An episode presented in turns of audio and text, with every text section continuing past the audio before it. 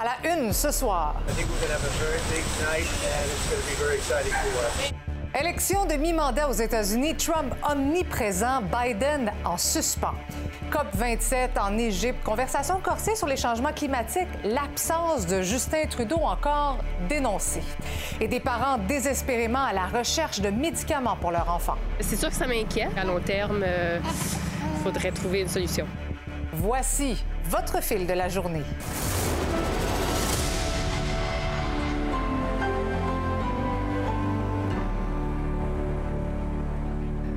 Bonsoir. Une Amérique divisée, des élections sous haute tension.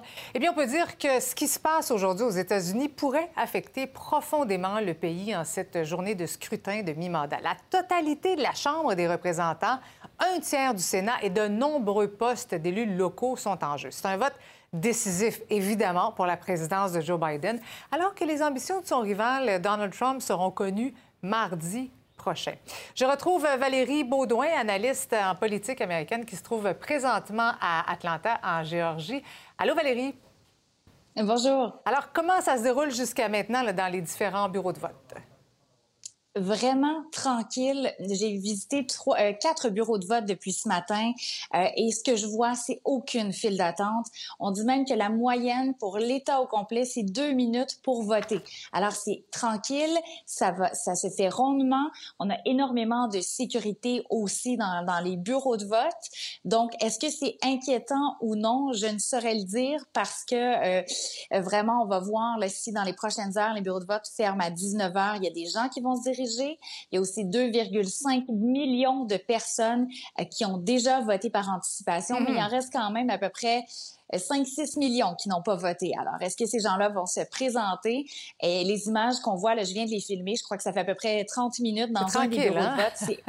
oui, il y a personne et c'était comme ça. J'ai pu prendre des images très tranquillement parce que justement, je ne me sentais pas pressée par euh, les électeurs. tu as assisté aussi, aussi plutôt aujourd'hui à un événement de sortie de vote avec l'actuel sénateur démocrate. Comment était l'ambiance? Est-ce qu'on est inquiet? Oui, on est stressé, on n'est pas du tout euh, confiant dans le sens où c'est extrêmement serré la course ici au Sénat entre Herschel Walker et Raphaël Warnock. Euh, vraiment, on souhaite garder ce siège chez les démocrates. Et lui, dans sa sortie de vote, il disait, écoutez, moi, je suis un pasteur, euh, je demande aux gens d'aller voter, j'aime les gens, je suis à, à l'écoute des gens, j'aime pas faire de la politique, mais j'aime rendre service au public, aux gens d'Atlanta, aux gens de la Georgie. Donc, on verra s'il va réussir à se faire réélire le pasteur Raphaël Warnock. Oui, parce que Valérie, la particularité de la Géorgie, c'est qu'on pourrait avoir droit à un deuxième tour, hein, c'est bien ça? Oui, seulement en Georgie et en Louisiane. Donc là, c'est la Georgie qui nous intéresse parce qu'on a cette élection sénatoriale serrée. Donc si on n'a pas 50 plus 1 du vote, on va en deuxième tour. Deuxième tour, le 6 décembre, ça veut dire qu'on peut reprendre le processus à zéro dans les prochaines semaines. Et pourquoi, vous me direz, bon, avec deux, deux partis politiques, on ne se rend pas aux 50 c'est qu'il y a un indépendant aussi qui se présente, donc qui va gruger des votes aux, deux personnes euh, qui se présentent pour le poste de sénateur. Et Valérie, quand crois-tu qu'on sera fixé, en fait, sur les résultats de l'élection? On dit que pour Atlanta, ça va tellement bien et il y a tellement peu de gens qui se présentent dans les bureaux de vote aujourd'hui. Donc, le vote par anticipation est déjà, à mon avis, comptabilisé. Euh, ça, ça, se termine à 19 h ce soir. On dit qu'à 20 h, on risque d'avoir déjà pas mal tous les résultats euh, pour la région d'Atlanta. Euh, pour ce qui est d'ailleurs aux États-Unis, la Pennsylvanie, ça pourrait être dans quelques jours. Pourquoi? Parce que la particularité de cet État où la course est aussi extrêmement serrée pour le Sénat, c'est qu'on commence à comptabiliser le vote par anticipation uniquement aujourd'hui. Ça veut dire qu'aujourd'hui, on doit comptabiliser des millions de bulletins de vote. On peut imaginer que même si on est très rapide, ça va prendre quelques heures, quelques jours. Euh, et je souhaite pas que ça prenne quelques semaines. Je souhaite pour les Américains qu'on soit fixés assez rapidement. Et puis, euh, en terminant, Valérie, en quoi le résultat des élections pourrait avoir des répercussions chez nous au Canada? Oui, parce que pourquoi s'intéresser autant aux élections de mi-mandat? Bien, les États-Unis, c'est notre voisin, c'est notre espèce de grand frère. Donc, qu'est-ce qui se passe là-bas a un effet sur nous. Au niveau de l'inflation, au niveau de l'économie, on voit que c'est les mêmes préoccupations qu'on a ici. Alors, si les lois euh, sont passées par des républicains, on va peut-être être plus protectionniste, on va peut-être moins laisser la porte ouverte à avoir de l'aide d'entreprises, par exemple canadiennes.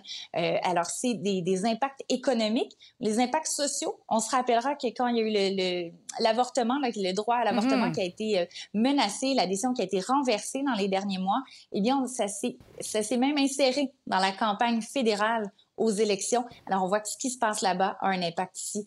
Donc, on verra. Mais pour la stabilité euh, du pays, Joe Biden souhaite vraiment au moins conserver une des deux chambres. Dans ce cas-ci, ça pourrait être le Sénat, mais c'est encore tellement serré que je ne me, je, ferai pas de prédiction euh, ce soir, Marie-Christine.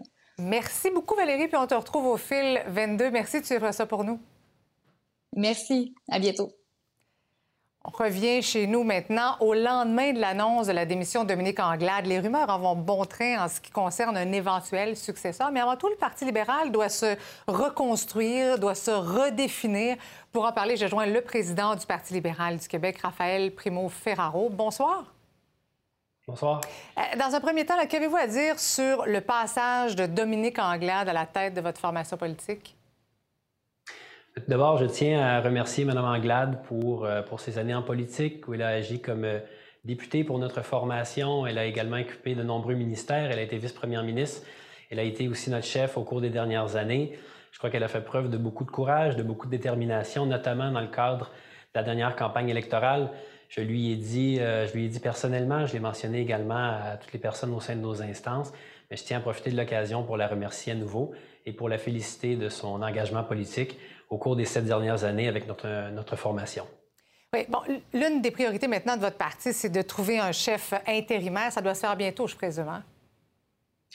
En effet, euh, notre constitution prévoit qu'un chef euh, intérimaire doit être nommé sans délai lorsque le poste de chef devient vacant. Mme Anglade a annoncé sa démission hier. Euh, d'ici quelques jours, vraisemblablement jeudi, nous aurons un nouveau chef par intérim qui sera nommé. Et est-ce que ce chef par intérim pourrait faire partie euh, de la course à la chefferie?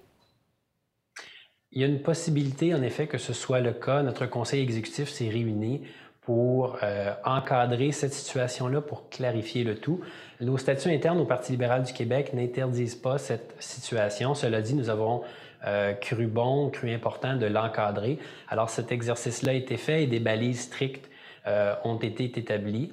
Euh, afin de bien encadrer le processus. Et puis, il y aurait une possibilité, en effet, que la personne qui occupera le poste de chef par intérim pourra éventuellement se porter candidat euh, dans le cadre de la course au leadership qui aura lieu plus tard. évidemment, il y aura une date limite qui sera fixée pour cette personne-là qui sera chef par intérim si elle souhaite se porter candidat dans la course mm-hmm. au leadership. Dans un délai raisonnable avant le début de la course au leadership, cette personne-là devra quitter son poste de chef par intérim. Encore là, on est dans la spéculation, il n'est pas certain que ça va se produire. On a voulu encadrer le processus dans l'éventualité mhm. où cette situation-là se produisait. Et parlant de la course euh, euh, au, leadership, quel serait, selon vous, le profil du candidat idéal pour devenir chef du Parti libéral? Il est un peu tôt pour se prononcer à ce sujet-là. Cela dit, je suis convaincu que plusieurs personnes de calibre euh, seront certainement intéressés euh, de se porter candidat à la chefferie du Parti libéral du Québec. Je le souhaite, mais je crois sincèrement que euh, c'est ce qui va, c'est ce qui va se produire. Et puis, les, personnes qui ont occupé les fonctions de chef du Parti libéral au cours des, des dernières années et des dernières décennies ont toujours été des personnes de grande qualité qui avaient à cœur les valeurs de notre parti et qui, euh, qui connaissaient bien nos militants mhm. et qui euh, se sont imprégnés, euh, sont imprégnés des valeurs libérales. Et je suis convaincu que les personnes qui se porteront éventuellement candidats dans notre prochaine course au leadership seront, seront certainement de ce profil. Une petite dernière question en terminant. Est-ce que la députée exclue Marie-Claude Nichols vous a déjà signifié son intérêt pour intégrer le parti? Je n'ai pas, je n'ai pas discuté, je n'ai pas eu de discussion avec Mme Nichols. Cela dit, je crois que comme tous, je, je, souhaiterais, je serais très heureux que Mme Nichols veuille réintégrer le, caucus du Parti libéral du Québec. Je n'ai pas, encore eu de discussion avec Mme Nichols à ce sujet. Raphaël Primo-Ferraro, merci beaucoup d'avoir été avec nous ce soir. Merci à vous. Maintenant, la COP 27 sur les changements climatiques se poursuit en Égypte. Le ministre canadien de l'Environnement et du Changement climatique, Stephen Guilbeault, est sur place. Il a pris la parole aujourd'hui. Fanny, il dit que c'est la COP de la mise en œuvre. Oui, il a dit qu'il avait l'intention de faire avancer le dossier concernant le financement par les pays les plus riches des pays en voie de développement Je vous le disais hier, hein, ça sera un des dossiers majeurs de cette COP, le fait de payer pour ceux qui subissent finalement euh, les contre-coups des plus gros pollueurs, les payer pour les pertes et dommages qu'ils ont liés aux crises climatiques. Euh, évidemment, il n'est pas seul. Stephen Guilbeault en Égypte, il est là avec une délégation de plus de 300 personnes.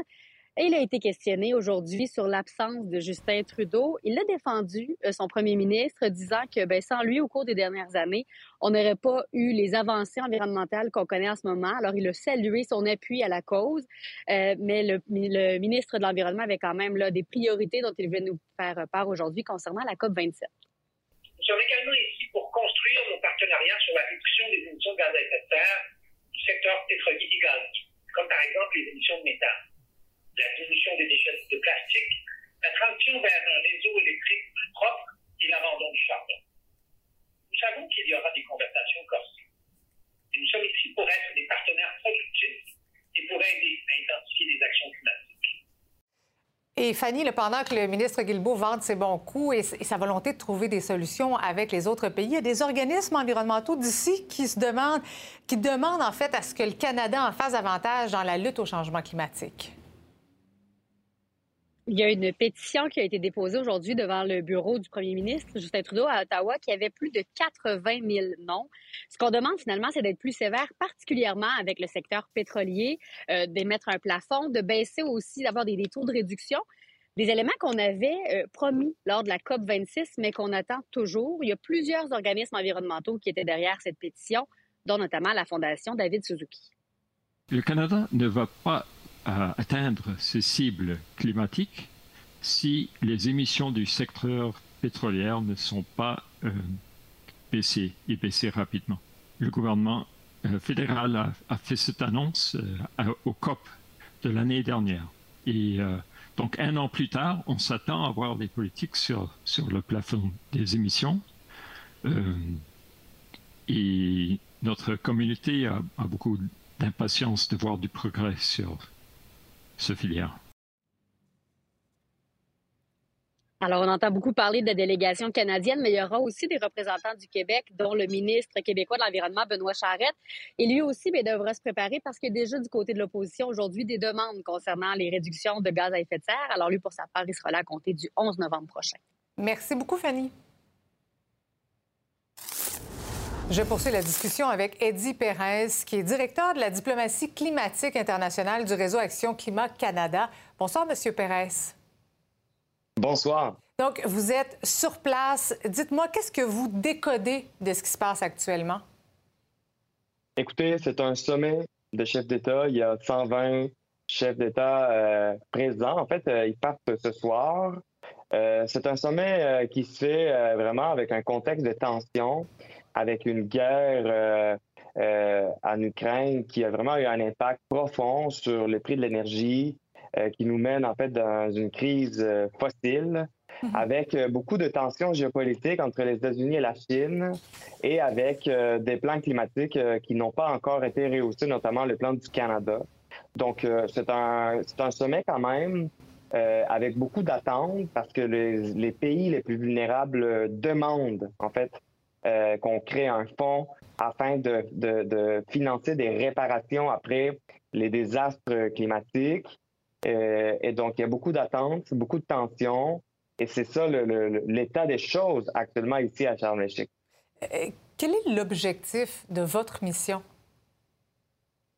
Écoutez, nous sommes ici parce que nous sommes la plus grande, le plus grand réseau environnemental au Canada.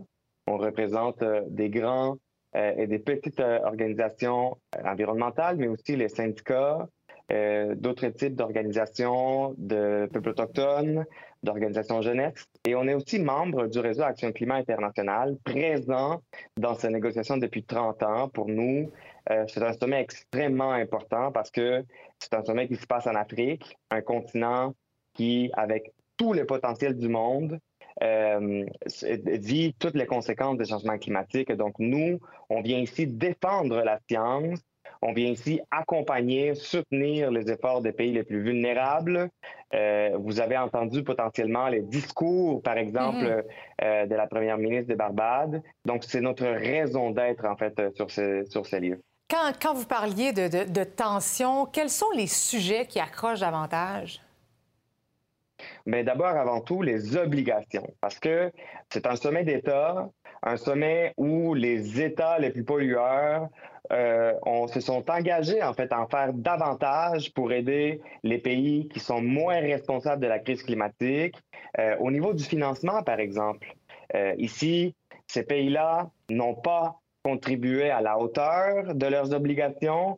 Et donc, aujourd'hui, la facture climatique, elle est de plus en plus coûteuse, notamment, il faut, il faut juste se rappeler du Pakistan, un pays avec 220 millions de personnes, et avec un seul événement climatique, il y a 33 millions de personnes qui ont mhm. été impactées. Et, donc, évidemment, euh, ça représente un enjeu majeur ici, ce manque de confiance qu'il faut rétablir pendant la COP. Euh, et, dites-moi, comment est perçue l'absence du premier ministre canadien Justin Trudeau des travaux de la COP 27? Écoutez, le Canada, c'est un pays du G7. Il y a plusieurs autres pays du G7 qui étaient là. On avait besoin d'un leadership complet. C'est la deuxième fois, en fait, que le premier ministre décide de manquer un grand sommet climatique, le dernier étant euh, à l'Assemblée générale des Nations unies. Donc, peut-être que pour le premier ministre, mhm. ce n'était pas très important parce qu'il a une vision totalement différente euh, de d'autres chefs d'État, mais je ne sais pas, il y a peut-être quelque chose que M. Biden sait ou ne sait pas, euh, que M. Trudeau sait, et donc, euh, moi, on, reste en fait un peu euh, dans l'inconnu mhm. parce que ici, ben, son absence est mal vue, mal perçue. Ben, je présume que, que pour vous, c'est un, un, privilège quand même de participer à cette euh, grande conférence. Donc, Eddie Pérez, directeur de la diplomatie climatique internationale du réseau Action Climat, merci beaucoup d'avoir été avec nous ce soir. Merci beaucoup. À la prochaine. Jour 2 maintenant du procès pour agression sexuelle de l'ex-député Harold Lebel. Le jury a entendu des premiers témoignages, dont celui de la présumée victime. Laurence, on en sait maintenant davantage sur les circonstances entourant ce crime allégué. Oui, ben on a appris que la victime et Harold Lebel se connaissaient et euh, qu'au moment des faits, donc en octobre 2017, ils ont séjourné ensemble avec une troisième personne au condo de l'accusé ici à Rimouski pour deux nuits et euh, que l'agression présumée se serait produite lors de la deuxième nuit. À ce moment-là, la troisième personne dormait dans une chambre euh, dans, l'appartement. Et en introduction, la procureure a affirmé que ça avait été une longue nuit pour euh, la victime et qu'elle avait tenté d'effacer cette nuit de sa mémoire, mais sans succès. D'ailleurs, la victime, Laurence, elle a raconté aujourd'hui son histoire. Oui, elle a euh, raconté d'abord comment elle a rencontré son agresseur, la nature de leur relation. Bon, ce sont des informations, vous comprendrez qu'on ne peut pas vous dévoiler parce qu'il y a une ordonnance de non-publication euh, qui nous empêche de diffuser toute information qui permettrait d'identifier la présumée victime. Euh, mais elle a aussi le raconté la série des événements. Elle a expliqué au jury qu'elle était seule avec l'accusé qu'il discutait dans, l'appartement quand il a mis ses mains sur ses cuisses et qu'il l'a embrassé. Euh, elle l'aurait repoussé pour aller prendre sa douche, mais l'accusé aurait insisté et aurait détaché son soutien-gorge. Une fois dans la salle de bain, il aurait continué d'insister, de cogner dans la porte. Après sa douche, elle serait allée se coucher dans un lit escamotable situé dans le salon. L'accusé serait allé la rejoindre et l'aurait attouchée euh, tout, toute la nuit. Euh, et pendant ce temps-là, elle n'a pas bougé. Elle était figée par la peur, a-t-elle expliqué euh, au jury. Et pendant tout le long de son témoignage, Harold Lebel regardait la victime. La victime, elle, était émotive, mais semblait en contrôle de ses moyens. Ses moyens et c'est un témoignage qui va se poursuivre demain. Et il y a aussi un policier qui, euh, qui est venu témoigner un petit peu plus tôt aujourd'hui. Oui, un technicien d'identité judiciaire, lui, son travail, c'était de prendre notamment des photos, des croquis de la scène du présumé crime. Il a pris 107 photos de l'appartement euh, d'Harold Lebel. Il est venu en présenter là, une cinquantaine à la cour aujourd'hui, des photos là, qui sont surtout en lien avec le témoignage de la victime, donc des photos là, notamment euh, de la salle de bain et du lit escamotable qui est situé dans le salon. Merci beaucoup, Laurence. Bonne soirée. Je poursuis la discussion avec Maître euh, Sophie Gagnon, qui est directrice générale de Jury Pop. Bonsoir, Madame Gagnon. Bonsoir. Bon, on vient de l'entendre, ce passage obligé pour une victime d'agression sexuelle de témoigner dans le cadre d'un procès, c'est jamais une chose facile. Non, effectivement, ça fait partie des obstacles qu'on nous rapporte le plus souvent chez Jury Pop, à savoir euh, d'être contraint ou contrainte de révéler à essentiellement des inconnus, c'est-à-dire un mhm. juge, des avocats, un événement qui est excessivement intime, euh, qui peut être revictimisant, qui peut être retraumatisant, et de le faire aussi en présence de la personne qu'on dénonce, qu'on accuse, ben c'est sûr que c'est un, euh, c'est un obstacle d'accès à la justice. Oui, puis quand arrive aussi le contre-interrogatoire, c'est jamais évident non plus. Euh, euh, dites-moi, Maître Gagnon, le juge a rappelé aujourd'hui que l'ordonnance de non-publication sur l'identité de la victime, ça ne s'applique pas qu'aux journalistes. Le public qui se pointe au palais de justice doit aussi respecter cette ordonnance-là. À quoi pourrait s'exposer quelqu'un qui publierait le nom de la victime sur les réseaux sociaux? Euh, alors, les ordonnances de non-publication sont des ordonnances qui sont rendues en vertu du Code criminel euh, pas mal systématiquement dans, les dossiers d'agression sexuelle. Ce sont des ordonnances qui visent à, préserver la confidentialité de la personne victime, puis une personne qui n'y respecterait pas pourrait prêter flanc à euh, un outrage au tribunal. Les tribunaux spécialisés maintenant en matière de violence sexuelle sont en cours d'implantation. Hein. On en est rendu où en ce moment? Je trouve ça intéressant qu'on parle des tribunaux spécialisés parce que c'est clairement une avancée majeure là, dans l'accès à la justice des personnes victimes et survivantes. Euh, par contre, les difficultés desquelles on parle depuis tout à l'heure euh, ben, vont, euh, vont continuer d'exister dans un tribunal spécialisé, à savoir la personne victime va devoir continuer de témoigner, va devoir prêter flanc à un contre-interrogatoire, même à l'intérieur d'un tribunal spécialisé. Mais qu'est-ce qui va changer? Vont changer, euh, c'est que la personne victime va bénéficier d'un accompagnement du début à la fin des procédures. Alors oui, elle va toujours subir un contre-interrogatoire, sauf que euh, même avant la prise de déclaration au poste de police, ben, elle va se voir, elle va être accompagnée par une intervenante, que ce soit d'un CALAX, d'un CAVAC, qui va lui expliquer les étapes du processus judiciaire, ce qui va faire en sorte qu'elle va être mieux prête à vivre ce contre-interrogatoire-là. Donc, à l'heure actuelle, euh, ça, c'est un exemple de l'accompagnement, mais il y a 10 projets pilotes qui se déroulent un peu partout au Québec dans différents districts judiciaires. Euh, les projets pilotes seront mesurés, seront évalués et les mesures qui auront porté, porté, fruit seront déployées à la largeur du Québec. Paraît-il quand même que déjà, on sait qu'il y a beaucoup d'attentes, de délais en ce moment, beaucoup de volonté, mais peu de ressources peut-être et beaucoup trop d'attentes? Euh, vous avez raison qu'il y, a peu de ressources. Ça, c'est pas juste en violence sexuelle. C'est un enjeu de l'administration de la justice partout au Québec. Euh, vous me demandez ce qui va changer pour les tribunaux spécialisés. Une des choses qui va changer, c'est qu'il va avoir ce qu'on appelle un rôle dédié. Donc, concrètement, c'est une salle euh, qui va être dédiée dans les palais de justice avec une journée ou plusieurs par semaine où seront rassemblées toutes les causes en matière de violence sexuelle, violence conjugale. ce qu'on voit dans un des projets pilotes, c'est que cette mesure-là a été mise de l'avant mais qu'en raison du manque de ressources, ben, toutes les causes ne parviennent pas à être entendues dans un délai euh, raisonnable. Alors, on, fait face à des écueils, mais c'est à ça que servent les projets pilotes. Euh, puis on espère que ces écueils-là seront remédiés là, avant d'être déployés à la largeur du Québec, évidemment. Ce nouveau type donc de tribunal qui, est destiné finalement à mieux répondre aux besoins et à la réalité de, de ces personnes victimes de violences sexuelles et de violences conjugales également. Maître Sophie Gagnon, merci beaucoup d'avoir été avec nous. C'est toujours un plaisir. Merci, au revoir. Merci. Votre enfant fait de la fièvre. Attendez-vous à chercher longtemps pour trouver des médicaments. Reportage au retour.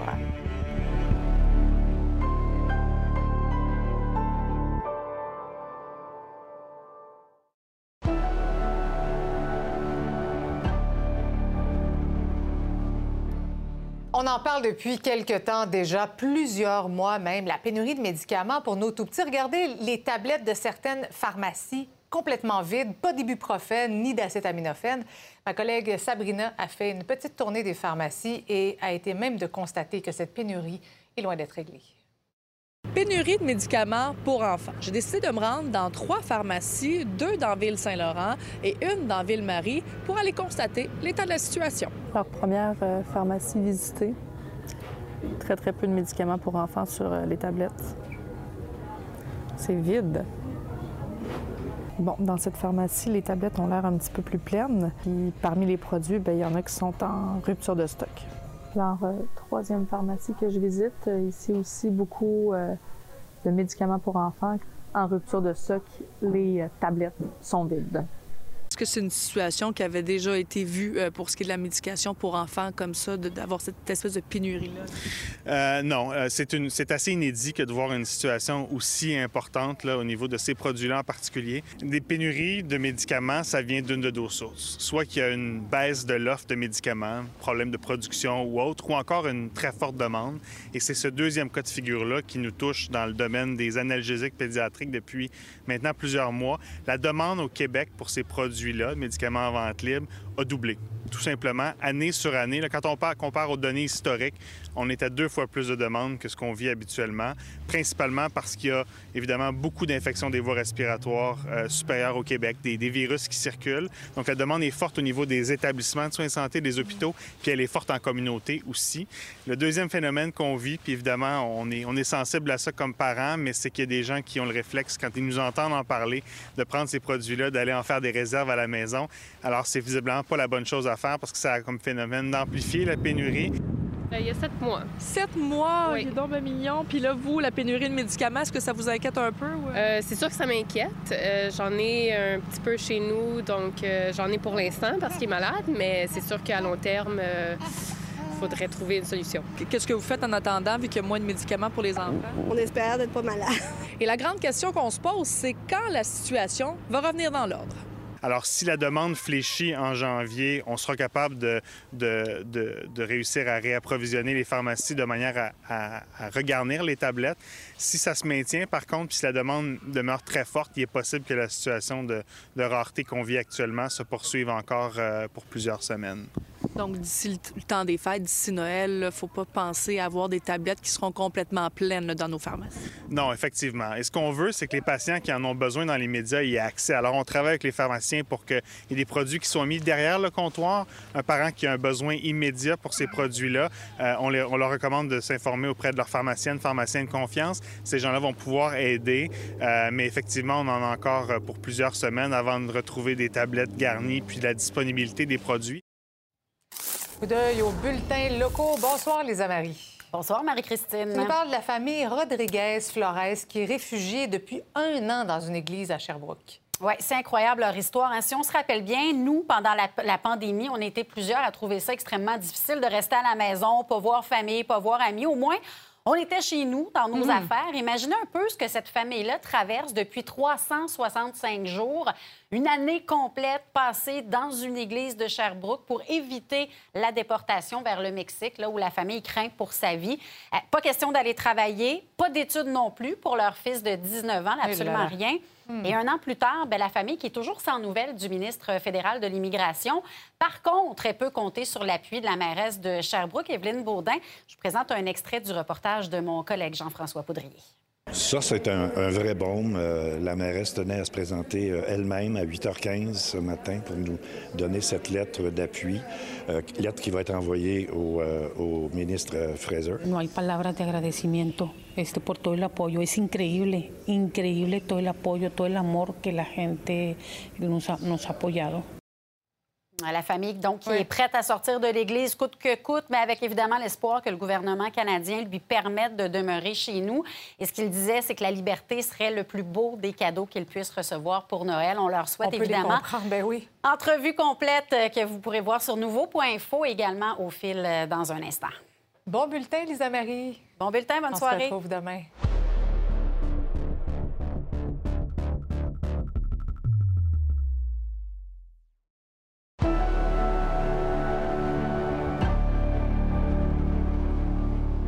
Il y a environ 25 personnes en situation d'itinérance qui ont élu domicile sous le pont Ville-Marie à Montréal. Et c'est jeudi que la SQ va démanteler le petit village de tente qui s'y trouve. Euh, si ces personnes sont inquiètes, le ministère des Transports, dont c'est le terrain formel, ils doivent partir pour des raisons de sécurité. Mais un organisme communautaire dénonce ce geste. Ma collègue Anaïs s'est rendue sur place. Je me trouve ici sous le pont Ville-Marie où il y a à peu près 25 personnes qui habitent dans des tentes. On est ici parce qu'on a reçu un message du groupe Résilience qui travaille avec une population de personnes en situation d'itinérance. Ils nous ont lancé un cri du cœur parce que les gens qui habitent ici vont devoir être évincés jeudi.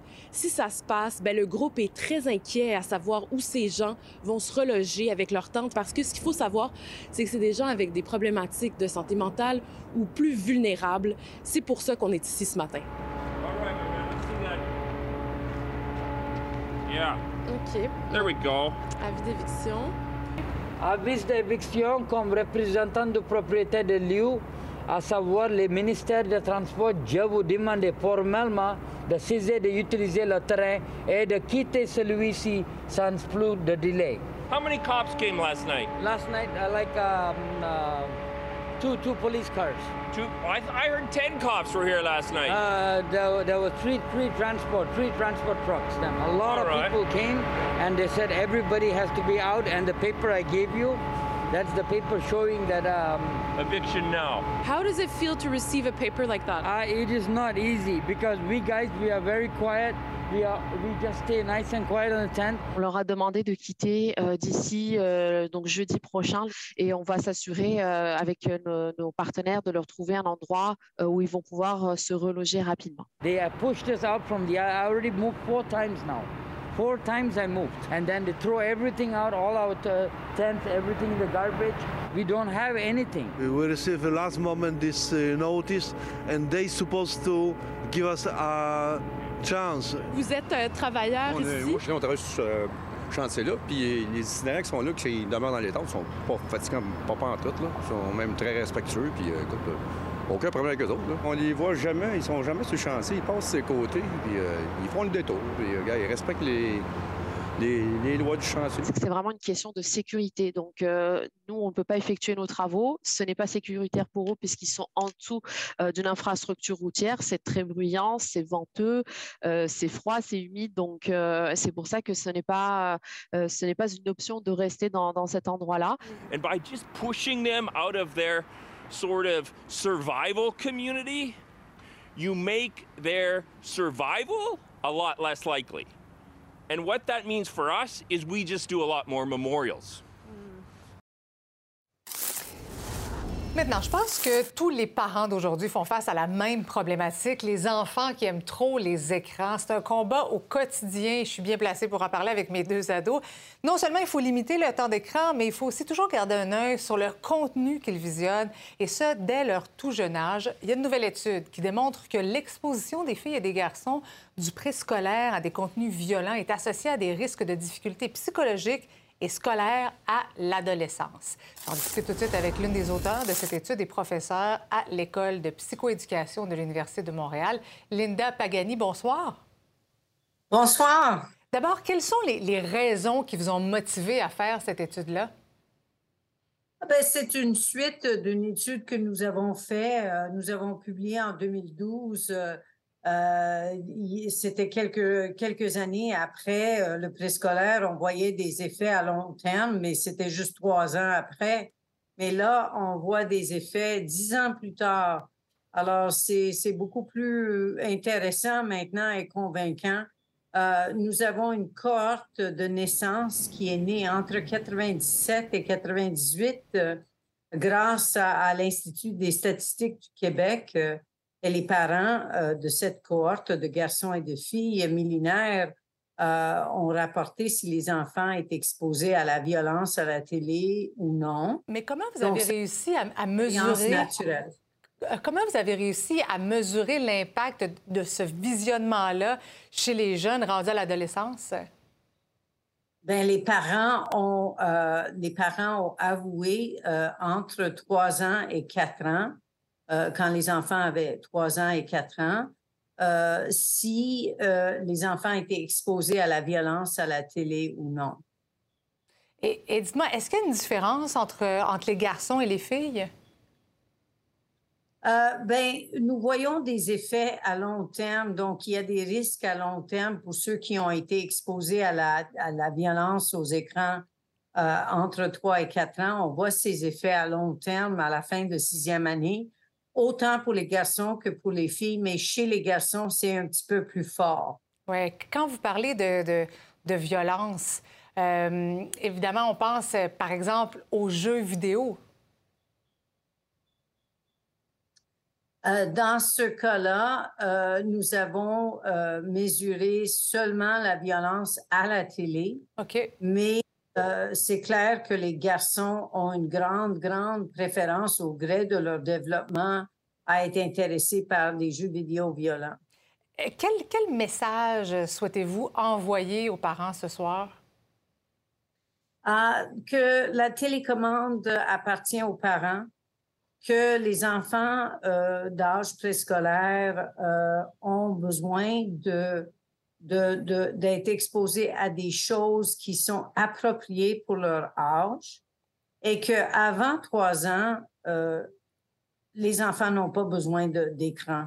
Les enfants, les premiers mille jours de la vie, euh, sont très importants pour apprendre les habitudes sociales, les habitudes alimentaires, les habitudes de curiosité, mm-hmm. les habitudes intellectuelles. Mais vous parlez de, télévision, mais aujourd'hui, nos, enfants se promènent avec des, des tablettes. C'est pas toujours évident de, de, contrôler ou de regarder ce que les enfants peuvent trouver sur Internet, et c'est ça qui devient aussi inquiétant. Là. Oui, euh, la, tâche des parents devient de plus en plus compliquée, mais c'est les parents qui rendent la tâche compliquée.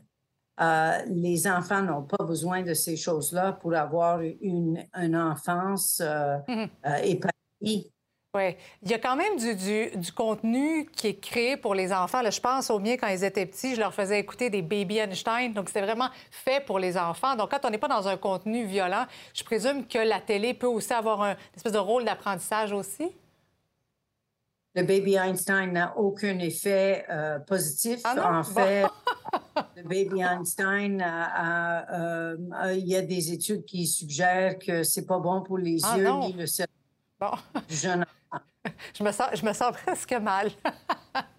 non, mais ça, ça arrive à tous les parents. Donc, euh, c'est ma raison d'être. Je suis là pour vous dire qu'une enfance épanouie est une enfance où on interagit avec les gens, qu'on peut aussi trouver à, se divertir en développant notre mm-hmm. propre curiosité.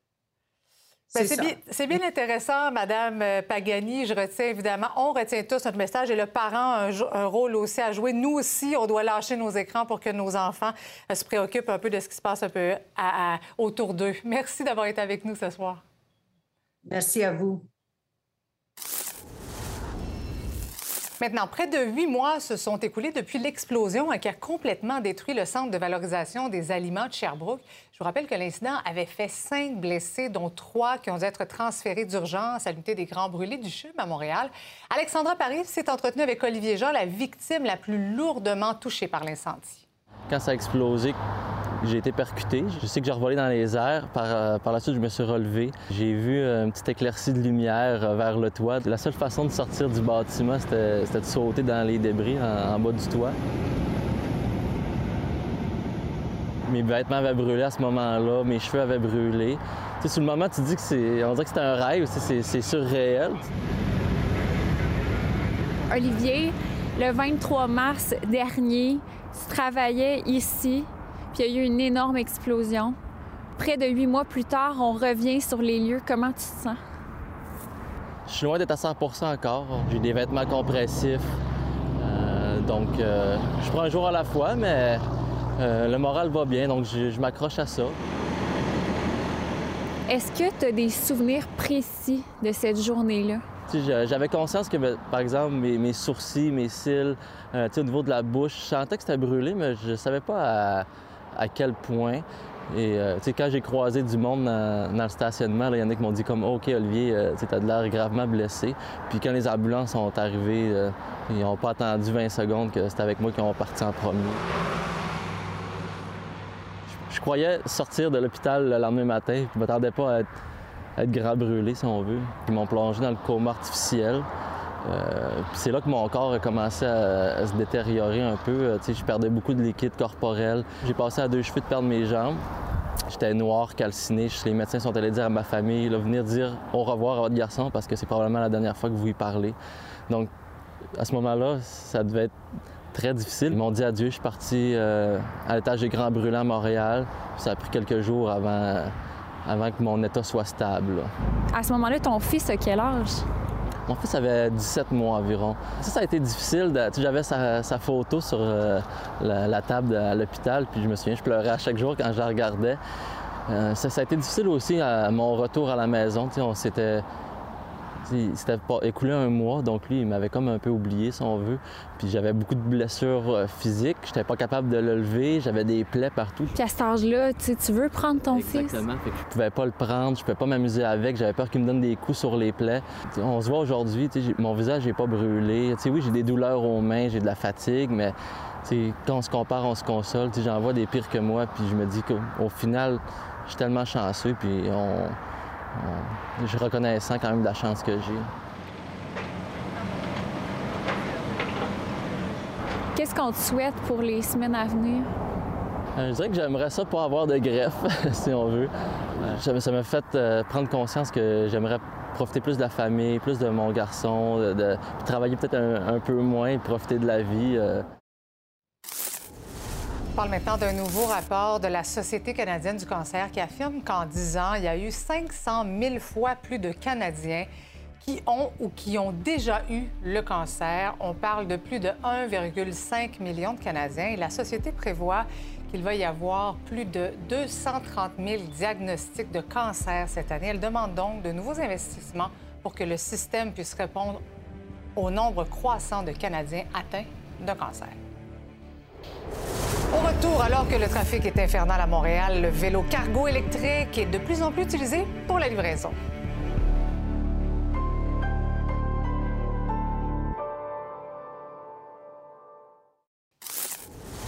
Il y aura de plus en plus de livraisons en vélo cargo électrique à Montréal. La coop Carbone a inauguré son deuxième pôle de livraison écologique aujourd'hui sur le plateau Mont-Royal. Ça permet d'éviter les déplacements de véhicules lourds dans des quartiers où trouver du stationnement est particulièrement difficile. Voici ce qu'a préparé Jérôme Scalia. Remplacer des camions par des vélos, même si on parle de vélos cargo, ça semblait un peu fou au départ. Il y a beaucoup de gens qui, euh, qui rigolaient dans leur bar, mais à la ville, on y a cru. Depuis euh, le début du projet de l'ancien colibri, maintenant avec le nouveau, c'est plus de 260 000 livraisons qui ont été effectuées annuellement en mode 100% décarboné sur le dernier kilomètre. Avec ce deuxième projet-là, euh, on estime qu'à terme, on va pouvoir se rendre à 500 000 livraisons 100% décarbonées sur le dernier kilomètre par année. Ça va nous permettre une réduction de 150 tonnes de CO2, une réduction de 30 000 heures de camions sur nos routes. C'est 30 000 heures de camions qu'on va s'éviter dans nos quartiers denses. Dans le cas de ma compagnie, par exemple, on essaye d'éviter l'heure de pointe sur la piste cyclable parce que nos vélos sont plus gros, on a tendance à rouler plus vite qu'une petite famille avec les enfants. Donc on va éviter la piste cyclable à l'heure de pointe de la piste cyclable si on est capable de le faire. Les enjeux de, comportement, de, vitesse excessive, de, de- de sécurité sont, sont moins là. Peut-être que l'espace qu'ils vont occuper, c'est sûr que c'est souvent des véhicules qui sont assez larges. En même temps, c'est des véhicules larges. On va en avoir aussi des cargos pour des familles qui transportent deux enfants dans un cargo en avant, des choses comme ça. Donc, notre responsabilité, et c'est ce qu'on fait, c'est d'aménager un réseau cyclable qui soit capable d'accueillir euh, cette, euh, cette largeur-là. Euh, on a par exemple le Rêve, qui est une piste cyclable très, très large, qui permet un niveau de confort pour l'ensemble des cyclistes, mais qui permet aussi suffisamment d'espace pour des dépassements. Donc, l'idée, c'est de faire ce type d'infrastructure-là, qui est vraiment le squelette de notre infrastructure cyclable, mais aussi de déployer des pistes au niveau plus local, qui vont permettre aux gens de circuler dans leur quartier.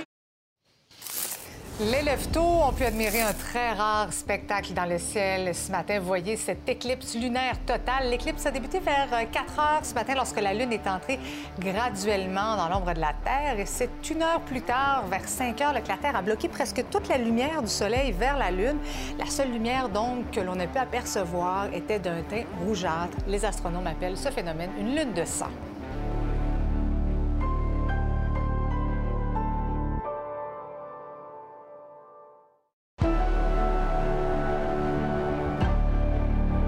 Michel, évidemment, ce soir, au fil 22, regard sur ce qui se passe Ouais. aux États-Unis. Les bureaux de vote ferment à 19 h. Ça commence à 19 h selon les États, puis euh, ben, sur euh, fuseau horaire oblige, ça va aller comme ça jusqu'à 23 h. La Californie, là, ça devrait fermer euh, à 23 h.